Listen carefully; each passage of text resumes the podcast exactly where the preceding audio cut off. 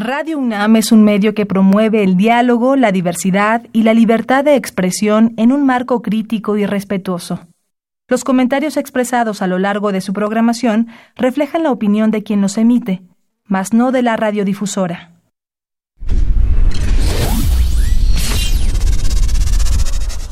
Radio UNAM y la Facultad de Ingeniería presentan Ingeniería en Marcha. Divulgación del conocimiento. Innovaciones tecnológicas. Investigación en ingeniería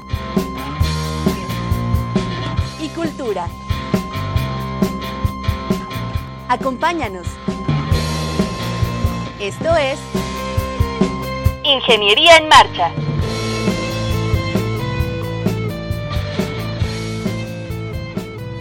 Amigos, muy buenas tardes. Hoy martes 9 de abril de 2019 les saluda Rodrigo Sepúlveda en su programa Ingeniería en Marcha. Me acompaña como siempre, Sandra. ¿Cómo estás, Sandy? Hola, Rodrigo, muy bien. Quiero invitar a todos nuestros radioescuchas a hacer contacto con nosotros vía telefónica en el 55 36 89 89, donde está mi compañera Elizabeth Avilés esperando a que le manden sus preguntas.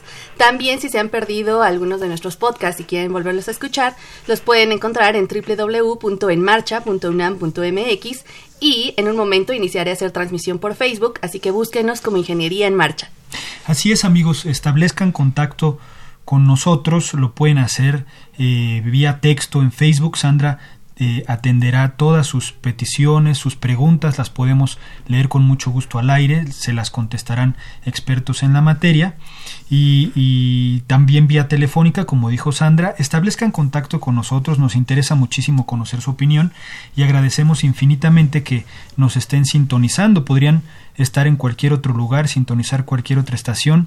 Muchas gracias por sintonizarnos a nosotros. Hoy vamos a hablar de la ingeniería geomática, eh, de las nuevas tecnologías que la acompañan y técnicas novedosas que se utilizan, que se han utilizado a lo largo de estos años, de estos años recientes, para eficientar el trabajo de campo y de gabinete. Vamos a hablar un poco de la panorámica, eh, de la ingeniería geomática, técnicas, instrumentación, en fin, vamos a hablar de diferentes cuestiones. El programa va a estar muy interesante, así que no se vaya, acompáñenos. Estás en Ingeniería en Marcha el programa radiofónico de la Facultad de Ingeniería. Si deseas escuchar el podcast del día de hoy y los de programas anteriores o descargar el manual de autoconstrucción, entra a nuestra página www.enmarcha.unam.mx.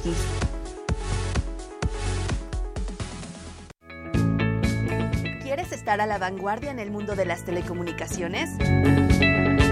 Cursa la maestría en Ingeniería en Telecomunicaciones.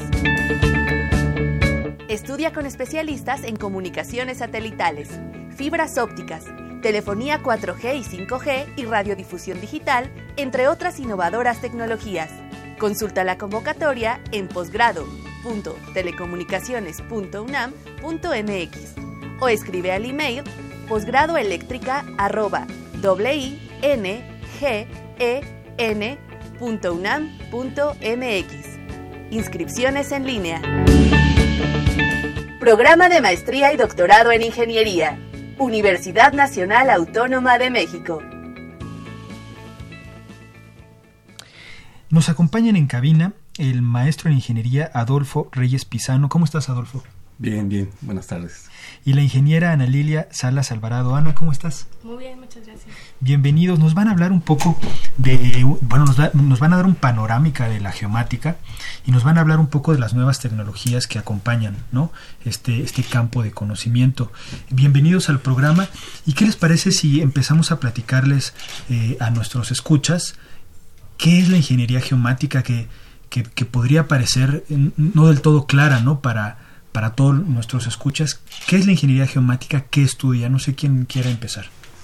Bueno, la ingeniería geomática como tal es el estudio de la superficie terrestre en todos sus ámbitos, pero ahora ya implementando técnicas de informática, lo que es utilizando técnicas como topografía, de geodesia, sistemas de posicionamiento por satélite, sistemas de información geográfica, imágenes satelitales y, bueno, hoy en día ya está más en auge lo que es la programación. Yo recuerdo en, en, mi época cuando me tocó estudiar ingeniería, la licenciatura, eh, se llamaba la carrera eh, ingeniería topográfica y geodésica, y geodésica exacto. luego cambió de nombre, ¿no? Más o menos el 2005, 2006, si mal no recuerdo. ¿Qué diferencia hay entre, entre estos dos ingenieros cuando salen de la, de la licenciatura? Sí, eh, realmente el, ingeniero topógrafo y geodesta eh, se dedicaba solamente a recabar información de campo, hacer el postproceso y representarlo gráficamente. Hasta ahí se quedaba. Sin embargo, ahora el ingeniero geomático, eh, que maneja lo que es la información espacial, no nada más recolecta y procesa la información, sino que la recoge, la gestiona, la analiza y la trata de alguna forma para dar información a todos los eh, que requieren de ella. Puede ser desde arquitectura, este, criminología, puede ser este, cartografía, geodesia. Arqueología, ¿no? He visto que de repente hacen arqueología.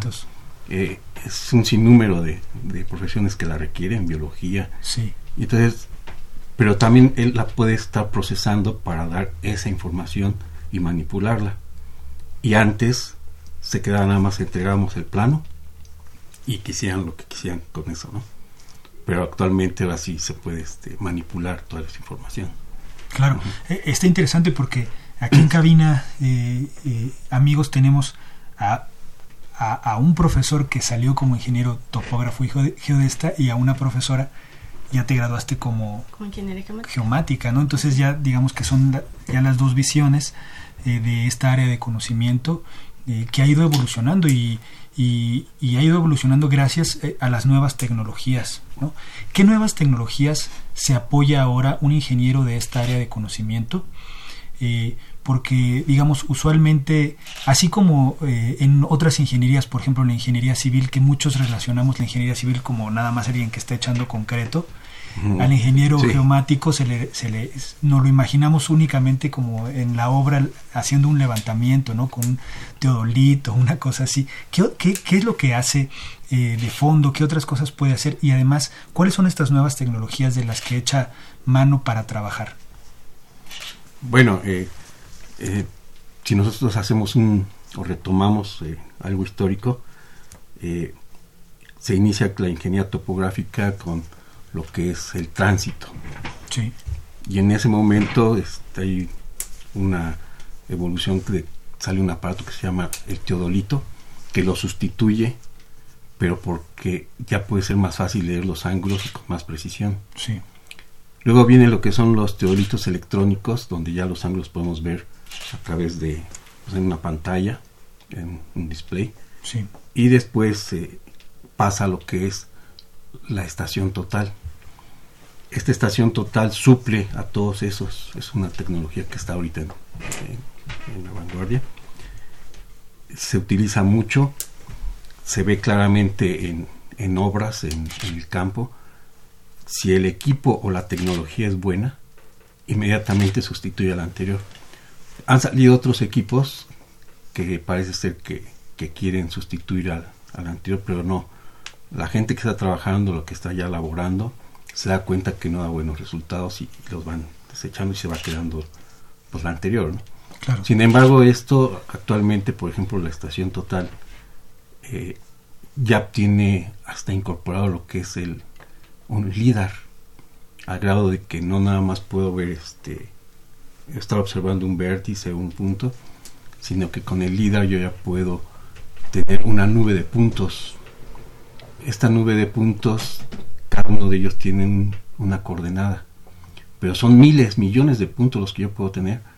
Entonces puedo estar dentro de una, por ejemplo, una oficina y parece ser como si yo estuviera viendo en tercera dimensión, hasta con la textura se puede decir, pero sin embargo si nos acercamos son puros puntos. Sí. Entonces esta tecnología está ya evolucionando, está pasando a, a ser eh, adoptado por los, los usuarios. ¿Cómo genera esos puntos? El, el, es un sensor, supongo, ¿no? El, el LIDAR. ¿Cómo genera esos puntos? Sí, el, lo que tiene es un, emite un rayo, un rayo láser, que el cual rebota en cualquier superficie, o sea, ya no necesitan un prisma, sino en cualquier superficie rebota, mide el tiempo y con la velocidad del rayo ya calcula la distancia. Claro. Con el ángulo que se tiene ya da las coordenadas, teniendo las coordenadas de, la estación. Claro. Y entonces eso lo hace miles de veces por segundo. Entonces va recorriendo, va eh, abarcando un, como un abanico. Sí. Va este, haciendo un abanico y recorriendo toda la, zona. Y donde choque, va regresando las coordenadas de cada punto. Sí. Pero no nada, esta parte de, del equipo no nada más se queda ahí, sino que eh, se requiere de lo que es un soporte en donde procesar toda esa información. Entonces yo puedo tener un buen equipo de topografía, pero si no tengo una computadora robusta, que buena, me tardaría mucho tiempo en procesarlo y mejor lo hubiera hecho con métodos tradicionales, ¿no? Claro. Entonces va acompañado, hay una tecnología con otra, se van llevando de la mano y si no hay esta otra tecnología de, sobre todo la computación, pues no, no había avance, ¿no? No habría. Ana, ¿qué otros aspectos se pueden analizar con esta tecnología LIDAR? En realidad, eh, lo que hace es abarcar, lo, bueno, se obtiene lo que es una nube de puntos en tercera dimensión de cualquier objeto donde rebote el, el láser, ¿no? es decir, si por ejemplo en ámbitos de construcción quieres ver cómo va, monitorear cómo va el avance, tú puedes coestacionar tu, tu equipo de, de LIDAR en el interior del edificio, ir monitoreando toda la superficie, tanto un techo, paredes, piso, para poder cuantificar eh, daños si es que los hay, si hay algo que modificar, eh, las superficies o las áreas, cuánto material puedes eh, o debes de, de, requerir para, para tal proceso, ¿no? Claro. Lo que es, por ejemplo, incluso en arte se ha, se ha aplicado en, en, el sentido de que ahora, por ejemplo, con el sismo, algunos murales se dañaron. Entonces, con esta tecnología se hace el análisis, se obtiene la superficie de, de, la, de la pintura o del muro y con una fotografía, eh, eh, una imagen fotográfica se le asigna el color a los puntos para que los puntos tengan la textura y toda la forma y todas las, las siluetas que el muro tiene. Y ahí se puede detectar si hay alguna falla, qué tan profunda es la falla, si requiere algún tipo de, de estudio un poco más profundo eh, la falla, si determinarse a lo mejor el siguiente sismo, alguna réplica lo puede dañar a, y a qué grado, ¿no? En el sentido, mm, por ejemplo, para hacer análisis hidrográficos también se utilizan. Se monta el sensor en otros aparatos como, como un dron eh, y lo que hace es medir profundidades de, cuerpos de agua poco, profundas, ¿no? Entonces el ámbito de aplicación es, muy muy amplio. Lo que, acabas de mencionar, por ejemplo, en arqueología, ¿no? Se utilizan estas nubes de puntos para poder analizar patrones y si, si existe esa, esos patrones puede te puede dar a pensar que hubo un asentamiento humano antiguo, ¿no? Porque está alterado el terreno, ¿no? Exactamente, entonces el terreno tiene formas irregulares, pero si tú detectas algún patrón en ese relieve, en esa superficie, es porque intervino... Alguien le metió mal. Exactamente, exactamente. Aunque esté cubierto de vegetación, la vegetación sigue el mismo patrón de, de la superficie. Claro. Esto que nos platicabas de, eh, de que puede detectar, por ejemplo, daños en un mural, pues me hace pensar que tiene una resolución muy, muy, muy fina, ¿no? Este aparato, más o menos hasta dónde puede ver un sensor. Eh, depende mucho de las precisiones. Ahí también tiene que ver mucho en el desarrollo qué tan preciso quieres tu trabajo. Si quieres algo muy preciso, puede, muy preciso puedes tener hasta qué será a cada 30 mm, centímetros, 20 centímetros, 5 centímetros los puntos, tal que tú a cada 5 centímetros puedes tener un punto entonces, por eso la nube es tan, tan grande, la cantidad de información es tan grande, ¿no? Es decir, en un metro cuadrado son miles de puntos que puedes obtener. Sí. Sí, esto es un... Eh, de lo, hasta la imagen desde el, desde el aire, ¿no? Entonces, en un metro cuadrado, tener, por ejemplo, cada 5 centímetros un punto. Sí. Y en el método tradicional es como si yo tuviera que poner cada 5 centímetros un prisma o, medir esa es una referencia. Entonces, eso ha evolucionado tanto que en la, en la realidad, así con los métodos antiguos, no se podría hacer. Sería, nos tardaríamos años, ¿no? En levantar cada, cada, metro cuadrado. desde el punto de vista económico, pues, no, no se podría hacer. Pero entonces ya con estas ventajas es algo muy, pues no sé, muy bueno. ¿Qué, qué otros equipos eh, hay? No, nos hablaban que estos puntos, por ejemplo, del sensor LIDAR o eh, lo que mencionabas, eh, Adolfo, de, de, las estaciones totales, nos dan un, una referencia en el espacio. ¿Cómo, cómo, ¿Cómo saben qué coordenada geográfica está? ¿Tiene una especie de GPS que es lo que tienen nuestros celulares? Y es una pregunta que siempre he tenido. ¿Qué diferencia hay entre un GPS que viene en un celular así de fábrica y uno profesional? Eh, ¿Es más preciso? ¿Cómo funciona? En fin. Sí, realmente el, el GPS, el sistema de posicionamiento global, eh, hay equipos que, como los que vienen en los celulares, sí. que te puede dar una precisión como de 20 metros, 15 metros, hasta puede ser 10 metros. Pero para medir con un celular, que muchas personas que den mucho cuidado que así lo hacen, eh, profesionistas de otras áreas que, que también miden propiedades, eh, tan solo en una propiedad equivocarse 20 centímetros con el vecino traería un problema legal pues muy fuerte, ¿no? Claro. Entonces, para poder tener este, una buena precisión se requieren GPS profesionales. Lo que es este eso se ve tan solo con el costo de cada uno de los de los GPS, ¿no? Entonces, los GPS andan arriba de 500 mil pesos. Y con eso sí puedo tener precisiones al centímetro, se puede decir, ¿no? Okay. Si ya hago un postproceso, puedo tener hasta más precisión. Lo que sí es importante que, que el sistema GPS, junto con el GLONASS, que es un sistema ruso, todos ellos, ellos dos ahora forman lo que se llama, bueno, se les dice el sistema GNSS, que es un sistema de navegación por eh, por satélite, ¿no? Entonces Sí. un sistema de navegación por satélite, pero utiliza esas dos herramientas, se puede decir dos constelaciones de satélites. Ya, ya, ya. Entonces hay Cruza la información, supongo, ¿no?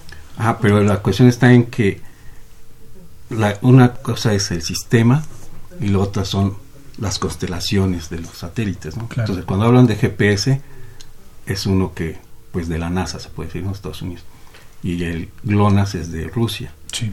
Está por salir este, este, uno que se llama Galileo, que es de Europa. Todavía tiene algunos problemas, todavía no ha salido bien. Pero con ellos, si se llegaran a juntar Las tres las, las constelaciones. tres constelaciones, teníamos unas precisiones increíbles, ¿no? Pero sí, no, con un celular y eso no se puede hacer. Se puede ubicar uno, ¿no? Para cuestión de por aquí hay un. El lago está en tales coordenadas, ¿no? Claro. un cráter tiene también esas otras coordenadas. Eh, esto da pie a que la gente sí considere, los, los, los radioescuchas, cuando soliciten un, un trabajo así profesional, que no vayan a llegar con un navegador. Un navegador De- puede como ser como, coche, como ¿no? tipo celular, Sí. tipo como, pues, como calculadora más o menos.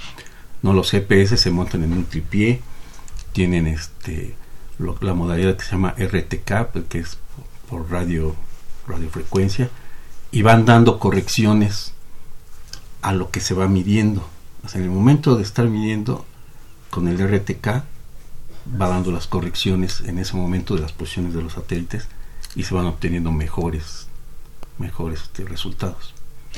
Alguna vez leí, eh, pues en internet, supongo, no recuerdo, que los GPS, digamos, comerciales, o más bien los que traían como asociados los, los celulares y demás, tienen una especie de error inducido.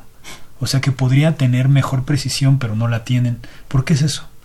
Por el tipo de procesamiento que se realiza. Cuando se envía la señal desde satélite hasta el sensor que lo detecta en tierra, pasa por la atmósfera. Entonces, tan solo para pasar por la atmósfera choca con partículas, hay ruido que evita que esa señal llegue de manera directa hacia, hacia la estación de, procesamiento, o en este caso el, sensor, la antena como tal. Entonces, lo que sucede es que al momento que va viajando la señal y llega a la antena, se suscitan una serie de correcciones precisamente por esa desviación de la señal cosa que no tienen los otros tipos de navegadores como el de celular y demás. Un GPS ya profesional ya viene involucrado todo ese tipo de correcciones, tanto atmosféricas o de cualquier otra índole que pueda afectar la señal. Por eso es mayor, tiene mayor precisión. Ya. Eh, ¿qué, otras, ¿Qué otros equipos nos pueden platicar que utiliza un ingeniero geomático?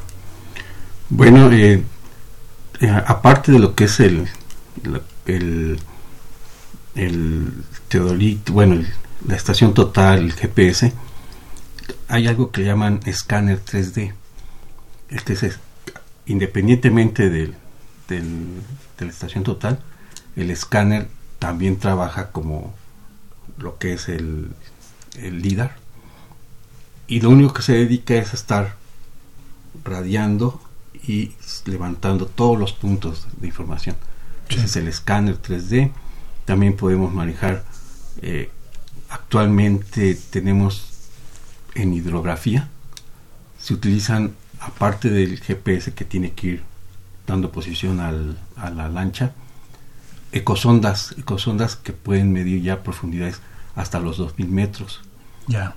Entonces, para esta parte del Golfo de México, donde, donde está una parte de producción de petróleo, una gran, un gran yacimiento, sí se han podido hacer ya levantamientos con, este tipo de cosondas. Entonces, eh, no nada más es la estación total, sino también van acompañados de otros equipos. En minas se tienen también eh, equipos que pueden medir perfiles, perfilómetros, que se basan también en lo mismo del LIDAR. Se pone el aparato, genera una sección y lo van moviendo y ya van teniendo secciones, secciones transversales de cómo va excavando, ¿no? Cómo va la excavación, el avance. Sí. Y eso cuantifica lo que es volúmenes y claro. cuánto han este pues la producción, ¿no? Que cuánto han generado de producción. Sí, parece que tenemos una pregunta de Facebook. Sí, tenemos un comentario de Juan Antonio Hernández Cruz. Dice saludos a todos los invitados, en especial al, maestro Reyes Pisano. Y nos pregunta también Juan Pablo Terán que si habría, habrá talleres para este periodo intersemestral de LIDAR. Bueno, el equipo LIDAR es, es muy costoso. Entonces no tenemos nosotros este equipo todavía en la Facultad de Ingeniería. Sin embargo, eh, podríamos contactar con alguna empresa de las personas que venden el equipo que nos lo pudieran este, prestar. Claro. Y sí se podría dar, dar un curso, eh, que es muy buena idea. Y tengo una pregunta más de Elizabeth Alquera que dice, ¿cuál es la importancia de la geomática en la planeación y evaluación de proyectos como el tren Maya y qué tecnología se utiliza? Bueno, es, en el tren Maya estoy enterado de que eh, hicieron una planeación, un trazo que fue así nada más en, en, un, en una imagen de satélite, bueno, en, Google. Sin embargo, para poder hacer un, un buen trazo y, una buena planeación, sí se requeriría, como la zona es un poco inaccesible, se podrían utilizar drones acompañados con sus GPS, o sea, el dron tiene que tener su GPS, tener muchos puntos de control en campo, también con, con GPS, y hacer el análisis y el levantamiento de toda esa zona para poder planear una buena ruta. Claro. Que no vaya a dañar algún cenote o alguna parte arqueológica. Claro. Eh, con eso yo creo que teniendo esa información se puede hacer una buena planeación. Claro. Eh, ¿qué, ¿Cómo ha sido la participación de ingenieras, ¿no? de mujeres en esta, en esta carrera que, a pesar de que tiene pues su, su carrera madre, la ingeniería topográfica geodésica, es relativamente nueva, ¿no? Eh, estamos hablando prácticamente de pura información relacionada con informática, procesamiento y análisis de datos, en fin, eh, tiene mucho, mucho de, trabajo que se, que se le debe, que, que se debe o, o, gracias a la tecnología o la información tecnológica. ¿Cómo ha intervenido la mujer eh, en estos últimos años? Bueno, desde su creación, más o menos que comenzó desde 2005-2006, en ese periodo fue cuando surgió la carrera y se ha llevado hasta, hasta la fecha, ¿no? En realidad, a nivel de ingeniería, la participación de la mujer ha incrementado considerablemente, ¿no? En todas las ingenierías. Particularmente en la ingeniería climática ha habido un aumento de, de, de ingenieras, de estudiantes eh, mujeres que quieren ingresar que en un principio, desde el primer periodo, estábamos como entre el 18 y 19% entre la población total. Eh, en 2005 en 2005 más o menos se consideraba como entre el 19 a 18% de, de mujeres. Ahora estamos oscilando entre el 30% de mujeres en la población total de ingenieras y nos estamos ubicando alrededor del quinto y sexto lugar de, de 13, ahora ya 13 carreras de ingeniería, ¿no? Es decir, están apenas por cuatro carreras por encima de nosotros, pero ha habido un incremento muy importante en lo que es la participación de la mujer en este en las ingenierías y sobre todo en la ingeniería geomática. En porcentaje. En porcentaje. Eh, yo también no sé si sea mi impresión, no sé si sea errónea, pero sí he visto que hay mayor participación, no solo de la mujer, sino del alumnado en general. Siento que las generaciones van creciendo un poco, un poco conforme eh, pasa el tiempo y se sabe un poco más de esta carrera. No sé si me equivoco. Sí, es cierto, muy cierto. En ese sentido hemos tenido un incremento muy, muy importante de, de aspirantes a la carrera. Tan solo el ciclo 17, 2017-2018 hubo al, al ciclo actual, este, este año, se aumentó más del doble de aspirantes que concursaron por, por esta carrera. Eso es bien interesante, quiere decir que se está conociendo, ¿no? Y lo que se hace ahí. ¿Cuánto, cuánto dura la carrera? Cuatro años y medio. nueve semestres. Nueve semestres. Y retomando lo anterior, eh, gracias a la tecnología es por lo que yo creo que la mujer ha estado participando más, ya que el campo, o sea, el tiempo que se dedicaba al campo era muy grande antes. Era mucho tiempo lo que yo podía estar en, trabajando en campo durante un mes, por decir. Con la tecnología ahora lo puedo hacer en una semana. Y eso hace que la mujer pueda participar menos tiempo en campo y eh, más tiempo en oficina. Además siento que diversifica, ¿no? Eh, como el campo de acción de la carrera. Es decir, eh, se, se, se, aumenta tanto las posibilidades de trabajar en otros proyectos en campo, pero también en gabinete. Se tiene que procesar más información. Aumentó mucho el trabajo de, como, como no nada más era antes era entregar el, el, plano y ya. Sí. Ahora como se procesa, se saca información, se, se estudia y se analiza, entonces hay más tiempo de trabajo de, oficina. para, para dedicarse a esto, ya en la parte profesional, se tiene que tener conocimientos de, informática, no sé, de programación, de procesamiento este, de datos, o, o cómo, cómo el ingeniero geomático procesa esta información. No, en realidad no tienen que tener ningún conocimiento muy específico. Solo lo que te exige entrar a una ingeniería que es el nivel de matemáticas, sí lo tienen que tener muy claro, porque si no les cuesta mucho trabajo, ¿no? Pero todo, toda esa formación se les da dentro de la misma carrera, tanto en su plan de estudios de manera curricular, como complementados con cursos tanto semestrales e intersemestrales, con asesorías, eh, con pláticas. la formación de, del alumno es muy, muy completa y no requiere de un conocimiento muy específico, ¿no? Claro que ahora los muchachos ya vienen con la tecnología desde el nacimiento, entonces es mucho más sencillo y ellos mismos impulsan al profesor o exigen un poco más en ese sentido de en cuestión de la preparación, ¿no? Claro. Eh, eh, nos están platicando que el ingeniero eh, geomático utiliza una gran cantidad de, de, equipamiento. Eso representa para alguien que esté interesado en estudiar en la facultad eh, un costo de la carrera, tiene que invertir, no sé, me imagino, por ejemplo, un odontólogo pues tiene que invertir en su instrumental, en material. Eh, eh, eso implica, un, para la parte de geomática, implica un costo asociado a estudiar esta carrera. Bueno, la, la Facultad de Ingeniería del UNAM lo que ha hecho con respecto a esta carrera es proporcionándose el equipo, el equipo con el que se va a trabajar con el que va a estudiar el alumno y practicar, lo tenemos en la Facultad de Ingeniería. Sin embargo, ya como profesionista sí tendría que, adquirir su, su, equipo. Claro. Pero el costo, yo podría decir que el costo de, un, de un, estudiante de ingeniería geomática sería nada más los pasajes, este, lo que va a comer La lo que sea. Ajá, Sí. que sea. Ese sería todo. Sí. No, no hay mucho gasto en, en esta carrera, porque la facultad cuenta con, Equipo. con el equipo. Pues eh, está muy interesante. Muchísimas gracias por proporcionarnos toda esta información. Seguramente le da un, un panorama ¿no? a nuestros escuchas de lo que consiste la carrera, tanto estudiarla como ejercerla, más o menos qué se puede hacer. Y, y, pues muchísimas gracias por aceptar la invitación a participar en este programa. Muchas gracias. también. Muchas gracias también. Hasta luego. Estás en Ingeniería en Marcha. El programa radiofónico de la Facultad de Ingeniería. Si deseas escuchar el podcast del día de hoy y los de programas anteriores o descargar el manual de autoconstrucción, entra a nuestra página www.enmarcha.unam.mx.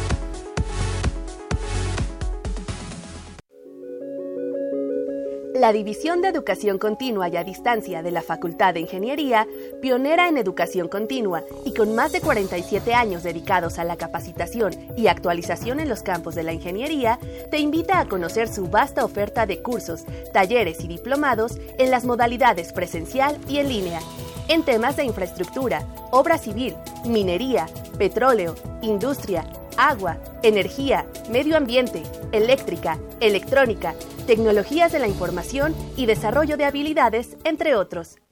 Inscríbete en la página www.minería.unam.mx o llama a los teléfonos 5521 4021 al 24. Lo que pasa en el mundo de la ingeniería lo enseñamos en minería.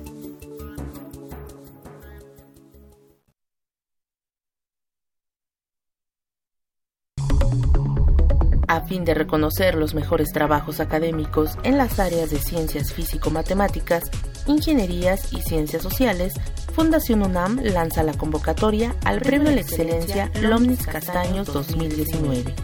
Si tu trabajo de titulación aborda temas como reducción de riesgos de desastres, reducción de vulnerabilidad frente a fenómenos medioambientales y geológicos, entre otros, puedes participar. Se premiarán las tres mejores tesis de licenciatura, maestría y doctorado de estudiantes o egresados de la UNAM que hayan sido presentadas entre el 8 de abril de 2017 y el 28 de junio de 2019. Para más información, consulta las bases en www.fundacionunam.org.mx o al teléfono 53 400 904.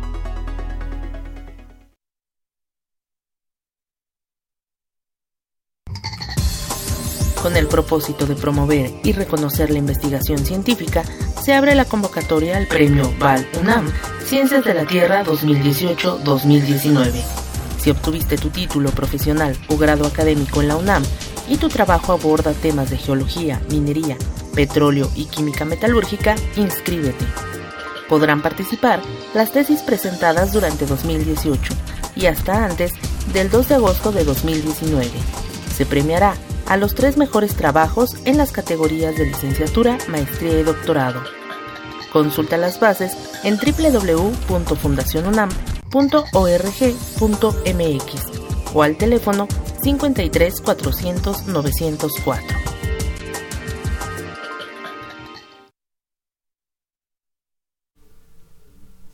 Estamos de regreso con ustedes amigos. Muchas gracias por seguirnos escuchándoles. Recordamos los teléfonos en el estudio. Sí, nos pueden contactar en el 55 36 89 89.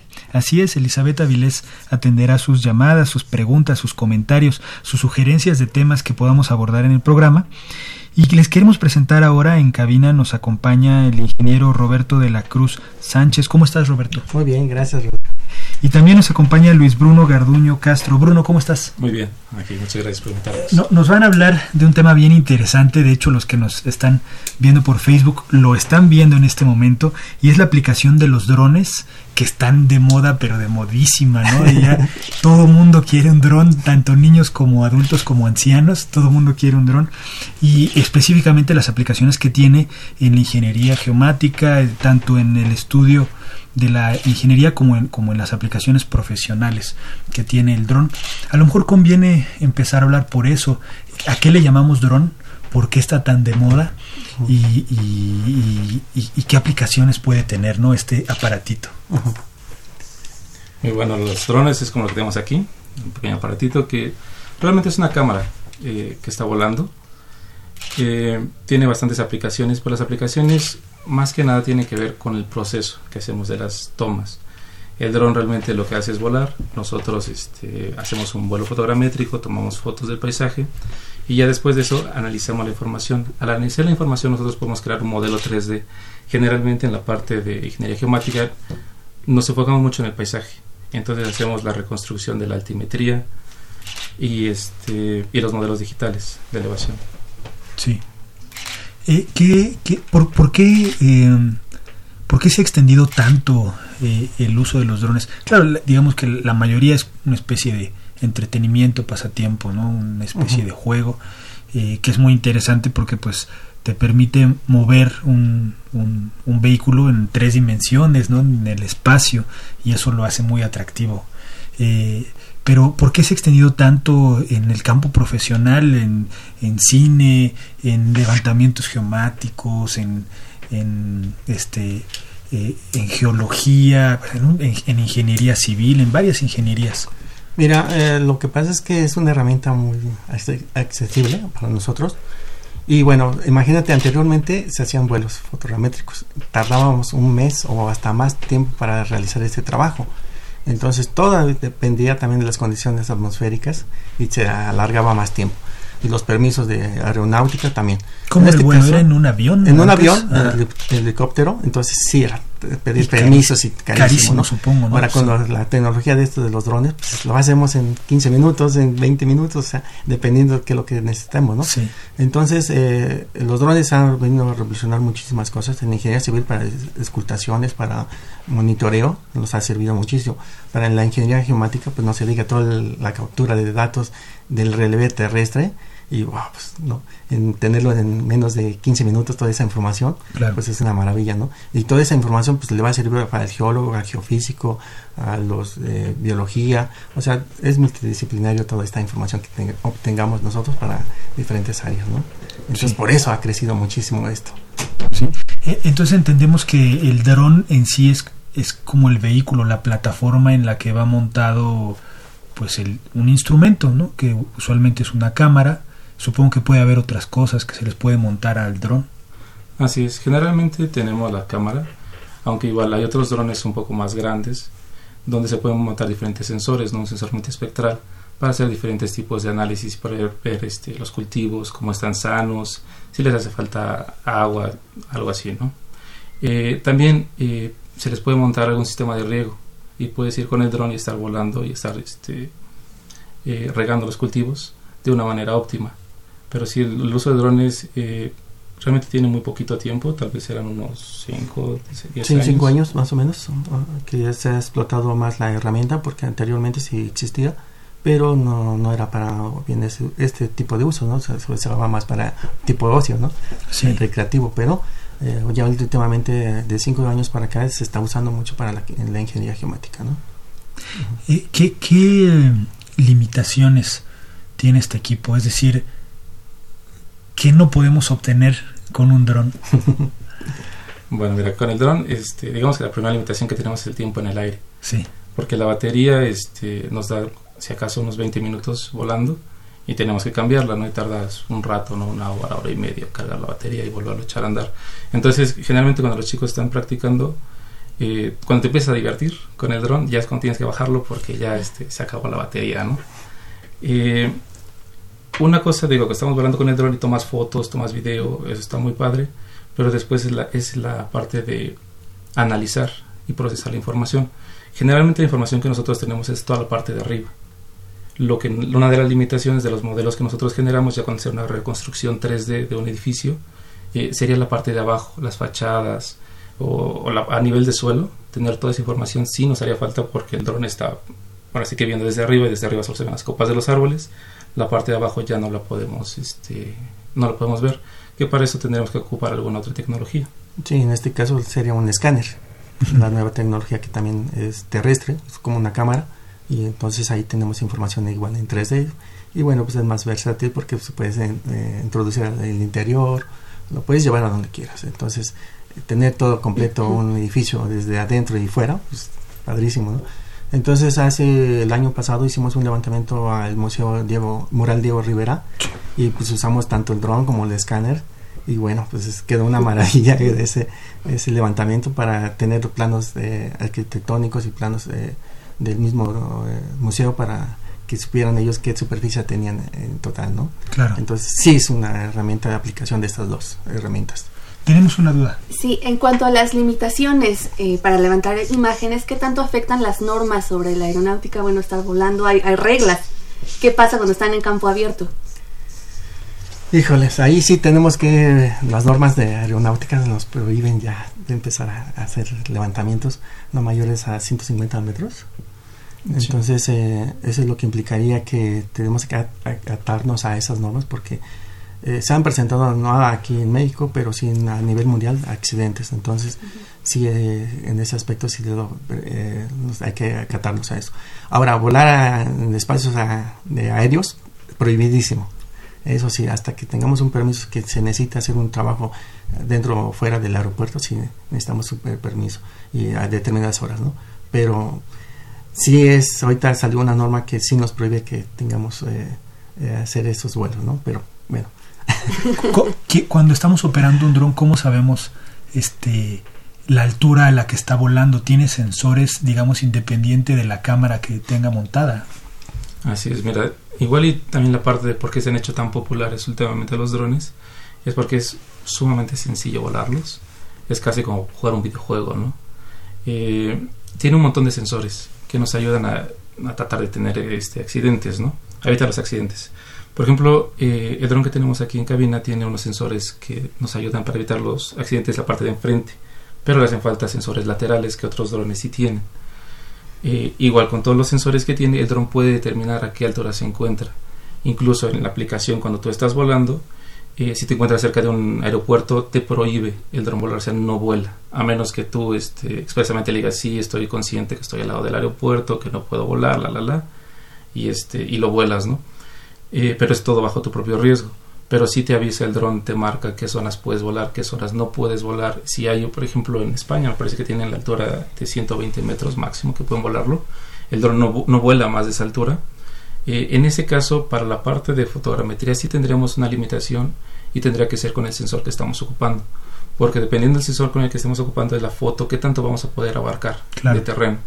Entonces, por ejemplo, si no podemos volar muy alto, lo que tendría que hacer es que tenemos que eh, volarlo un montón de veces. Más tiempo, ¿no? Necesitaríamos muchas baterías y así, ¿no?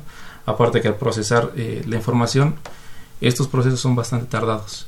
No sé, si la obtención de información en campo es sumamente sencilla, unos 20 minutos, una hora, ya tienes toda la información.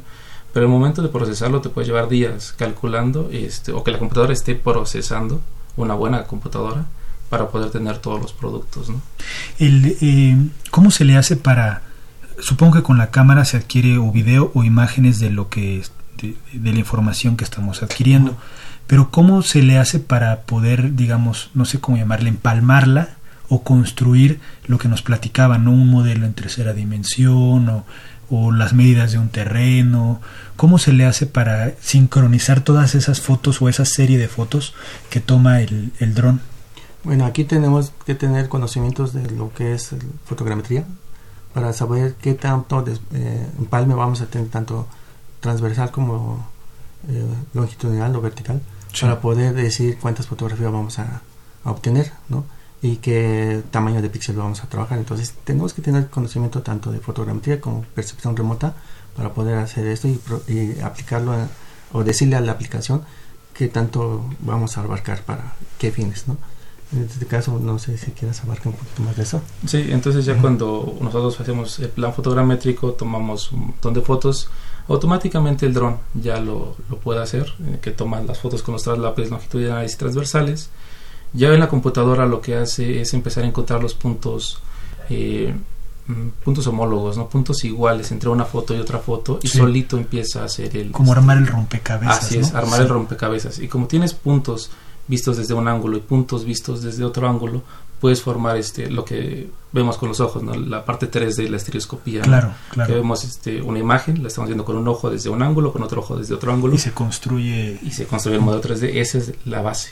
Sí. ¿no? Y a partir de eso, como tenemos un montón de pares, podemos reconstruir el modelo 3D y como conocemos la geometría de la cámara, podemos reconstruir, tenemos la geometría de la cámara y podemos reconstruir la geometría que tiene el, este, el espacio, ¿no? Y entonces ya tenemos las alturas, eh, podemos determinar las alturas de los edificios, árboles, eh, todo, ¿no? Pero te digo, todo ese proceso es este, bastante abajo. Ya lo hace la, la computadora, lo, lo procesa la computadora. Sí, pero tenemos que tener conocimientos Claro. previos teóricos en los cuales eh, la distancia focal de la cámara, en base a la escala que vamos a estar trabajando, entonces qué eh, porcentaje, qué tanta visibilidad vamos a tener de, de resultados que sean confiables en esto. ¿no? Que esta técnica ya se hacía desde antes, ¿no? Pero antes, como bien lo comentaba el ingeniero, eran eh, con vuelos fotogramétricos con aviones y eran cámaras análogas. Y todas esas fotos análogas se trabajaban en equipos análogos, no para hacer toda la parte de restitución. O sea, toda esta parte se ha trabajado desde mucho tiempo atrás. Lo que sí la tecnología de los drones lo que nos ayuda es que como son imágenes digitales, el proceso se vuelve totalmente digital y recae en- eh, completamente en la computadora, ¿no? En el poder de, cálculo que tienen los equipos. Claro. ¿Cómo, cómo se sabe, eh, eh, cómo se ubica toda esta información en el espacio? ¿El dron tiene montado un GPS eh, y, digamos, adquiere las coordenadas de cada imagen o con una imagen y ya reconstruyendo todo se puede saber en dónde está? Sí, eh, nos da una- un previo, porque en realidad es un navegador, un GPS navegador, que sabemos que esos navegadores tienen un desplazamiento, un desplazamiento de 2 o 3 metros, ¿no? dependiendo el tipo de sensor que se esté manejando el GPS. Sí. Para eso sí necesitamos igual puntos de control GPS para que tengamos mejor precisión Sí. y reduzcamos ese error. Entonces se va sumétrico. Entonces podemos tener 5 centímetros, 10 o 12 centímetros de error en ese aspecto. Y es- esos puntos de control, digamos, reconstruyendo un poco lo que platicábamos con, con nuestros invitados eh, anteriores, Adolfo y Ana, eh, se adquieren, en, eh, digamos, a nivel de suelo. Es correcto. Entonces es, es- le llamamos puntos de control en el cual tenemos que poner GPS de diferenciales que son milimétricos para poder obtener la cantidad suficiente de información para eh, todas estas imágenes, ¿no? Sí. ¿qué, qué, qué pasa cuando uno está en campo, está operando un dron eh, con los que, usted, que, que ustedes utilizan para levantar información y, por ejemplo, llegan ráfagas muy fuertes de viento, este, no sé, cambios muy bruscos, ¿no? En, en la dirección.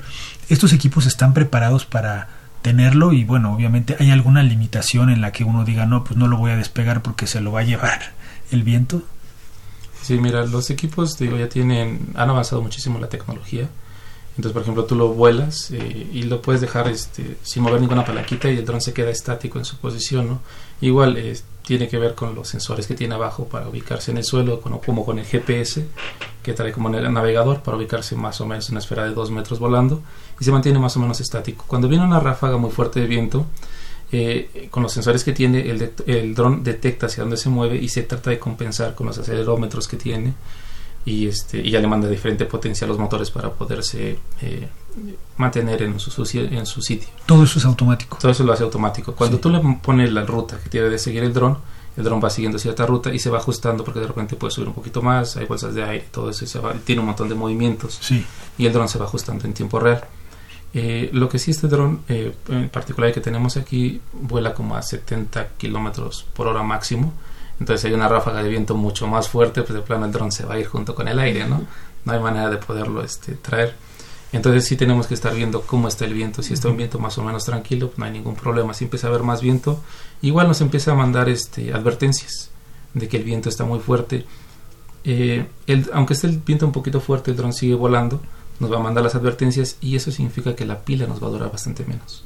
Porque está, digamos, forzándose, Así ¿no? es. Para mantenerse estable. Tenemos otra pregunta. Sí, Pedro Marín nos dice, ¿qué posibilidades ven en que un egresado de ingeniería geomática pueda tener su propio despacho o consultoría? ¿Y cuál sería el material básico? Hijo, pues es fundamental. La verdad, ahí sí los, últimamente nos estamos preparando también para que sean ejecutivos, que sean empresarios, no nomás que sean eh, utilizadores de, o manejadores de la herramienta, ¿no? Sí.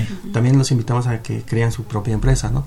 Y bueno, eh, es muy fácil, pero sí, últimamente ya muchas empresas no se dan equipo más barato para adquirirlo como estudiantes y la verdad, pues una estación total sería lo, lo más básico y con eso podrías empezar tu empresa. ¿no? Entonces, ¿Y, y, más o menos cuánto representa, digamos, de inversión una estación total, pues así de mediano cachete? Bueno, estamos hablando más o menos de 60 mil pesos y, y, bueno, eh, con eso empezarías, podrías empezar. Eh, un dron, a lo mejor podrías empezar con unos igual, unos 50 mil, 60 mil y ya con eso ya empiezas a crecer poco a poco. Claro. Y en un año yo creo que si recuperas esa inversión y bueno, pues cada vez aumentar el, el equipo me, mejora, ¿no? Sí. De este mismo. Sí. ¿Qué, qué este, qué eh, se necesita para volar el dron? Nos hablan un poco de las normas, que no se puede subir a más de 150 metros, este, no volar encima de un aeropuerto, pero digamos, yo puedo ir a la tienda, desembolsar el dinero y en ese momento destaparlo y empezar a tomar medidas eh, sin ningún tipo de permiso, ninguna licencia de manejo, digámoslo así, no sé si así se llame, ¿no? De pilotaje, se puede, o hay, eh, hay cierto tipo de drones que sí se necesita algún permiso eh, oficial, digámoslo. Sí, mira, realmente tú puedes ir a una tienda y comprarte el dron y empezarlo a volar sin ningún problema, ¿no? Así ha sido durante mucho tiempo, ¿no? Eh, ahorita sí te piden tu licencia para poder volarlo, si el dron pesa más, un poquito más de 2 kilos, ¿no? Que ya son drones un poquito más grandes. Este todavía no entra dentro de esa este, restricción, entonces digamos que del Phantom 4 para abajo, un Spark, algo así, un Mavic, lo puedes volar y no necesitas eh, tener la licencia, ¿no? Lo que sí es muy recomendable, es necesario que tengan la, el seguro por daños a terceros por si llegaran a tener algún accidente. Que como te lo repito, eh, por todas las partes eh, de tecnología que tiene, tener realmente un accidente es bastante complicado últimamente por todos los sensores y reconocimiento que tiene. Incluso, por ejemplo, hay algunos drones que tienen sensores en la parte de arriba y podríamos estarlo volando en esta misma cabina y no habría problema porque no chocaría contra él contra el techo. ¿no? Entonces esa parte de tecnología ha estado avanzando bastante, los algoritmos son bastante buenos, incluso eh, de las últimas generaciones, eh, van detectando el terreno y te pueden ir siguiendo y si el terreno sube, si el terreno baja, solito el dron va subiendo, va bajando, va esquivando árboles. Entonces esa parte pues, le da bastante confianza al usuario. ¿no?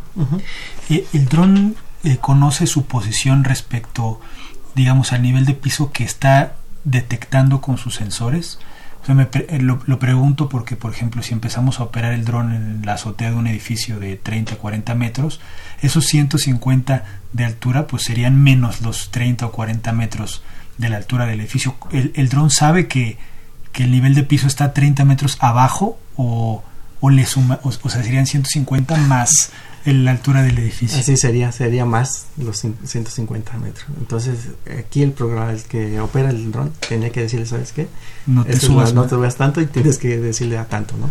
Entonces, por eso es muy importante que el que pilotee un dron, si tiene el conocimiento de tanto de seguridad como de manejo del mismo. Claro. El, el, cuando ustedes van a levantar el terreno, levantar datos del terreno, la ruta que sigue el dron se va, se va este, siguiendo con, con, el control remoto o hay alguna forma de previamente en la computadora, en gabinete, trazar una ruta y eso simplemente ingresar la información y que lo haga de manera semiautomática? Realmente el vuelo es automático, ¿no? Eh, en, lo que se hace justo es eso. En gabinete primero se hace el plan de vuelo sí. y ya tienes un cálculo de cuánto tiempo te vas a tardar, cuántas baterías, cuántas fotos vas a tomar ya cuando llegas a campo, lo único que hay que checar es de dónde vas a empezar a despegar el dron.